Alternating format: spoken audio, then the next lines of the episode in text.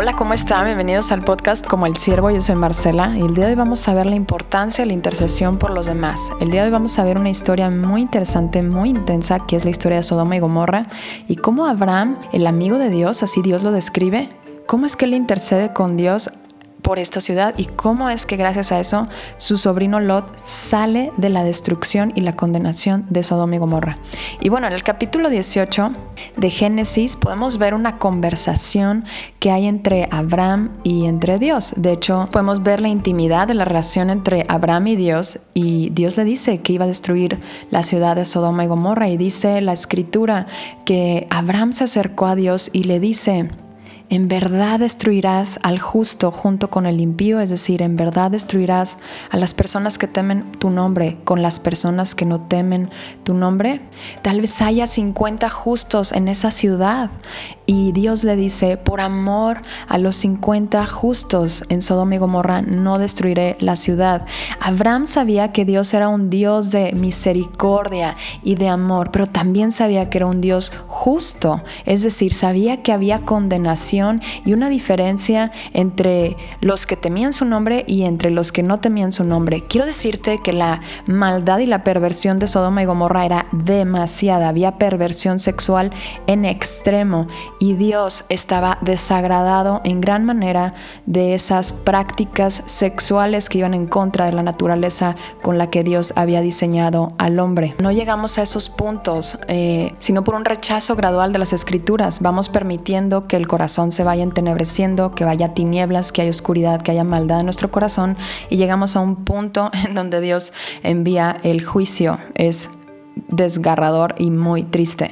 El pecado se opone a toda la naturaleza de Dios, recuerda esto, y Dios castiga el pecado y la maldad, pero siempre trae salvación. Y bueno, regresando a la intercesión de Abraham, es decir, en la intercesión quiere decir que está hablando en favor por alguien más, él está hablando en favor de la ciudad de Sodoma y Gomorra, le dice, ¿habrá 40 justos? Y le dice Dios, por amor a los 40 justos no voy a destruir la tierra. Y le dice, ¿habrá 30? Y Dios le dice, por amor a los 30 no destruiré. Habrá 20, Señor. Y dice el Señor, por amor a los 20 no destruiré la ciudad de Sodoma y Gomorra. Y le dice Abraham, no se enoje mi Señor. Habrá 10 personas justas en la tierra de Sodoma y Gomorra. Y desgraciadamente no había. Y bueno, y quiero que sepas que Dios envía dos ángeles por Lot. Lot, su sobrino, vivía en la ciudad de Sodoma y Gomorra y envió dos ángeles para que lo sacaran. La escritura dice que era un hombre justo. La vida de Lot es otra cosa. Yo quiero hablar ahorita de la intercesión. Él envió a los ángeles para que lo sacaran y dice la escritura que él no iba a destruir la tierra de Sodoma y Gomorra hasta que él no estuviera fuera. Y dice en el capítulo 19, en el versículo 29, pero cuando Dios destruyó las ciudades del valle, es decir, la ciudad de Sodoma y Gomorra, se acordó de Abraham e hizo salir a Lot de en medio de la destrucción. Observemos, aquí no dice que se acordó de Lot, dice que se acordó de Abraham e hizo salir a Lot en medio de la destrucción. Dios respondió la oración de Abraham, la intercesión de Abraham, no exactamente no destruyendo la ciudad de Sodoma y Gomorra, pero sí sacando al justo, sí sacando a su sobrino.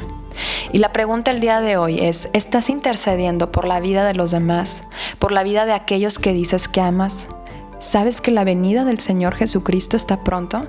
¿Sabes que hay una condenación a todo aquel que no cree el nombre del Señor Jesucristo? Así está escrito en su palabra. Podemos ver a través de los evangelios que no hay vida eterna para aquel que no cree, que la condenación está sobre él. Es importante interceder porque dice la escritura que está entenebrecida la mente de aquel que no cree en el Señor Jesucristo, es decir, hay tinieblas en su corazón, hay tinieblas en su entendimiento. Y todo eso lo podemos derribar a través de la oración, a través de nuestra intercesión por los demás. El día de hoy yo te invito a que te preocupes seriamente por la salvación de tu prójimo, por la salvación inclusive de tu enemigo, porque el Señor Jesucristo nos ha mandado amar a nuestro enemigo y nada de eso lo podemos hacer si no es a través de Él. Por eso es importante vivir esa vida plena en Jesucristo, para que su amor pueda derramar amor a las demás vidas. Oremos el día de hoy por esas personas que decimos amar. Oremos por nuestros familiares. Oremos por nuestros amigos. Ellos necesitan al Señor Jesucristo para librarse de la condenación eterna y de la destrucción que viene pronto. Estamos en los últimos tiempos.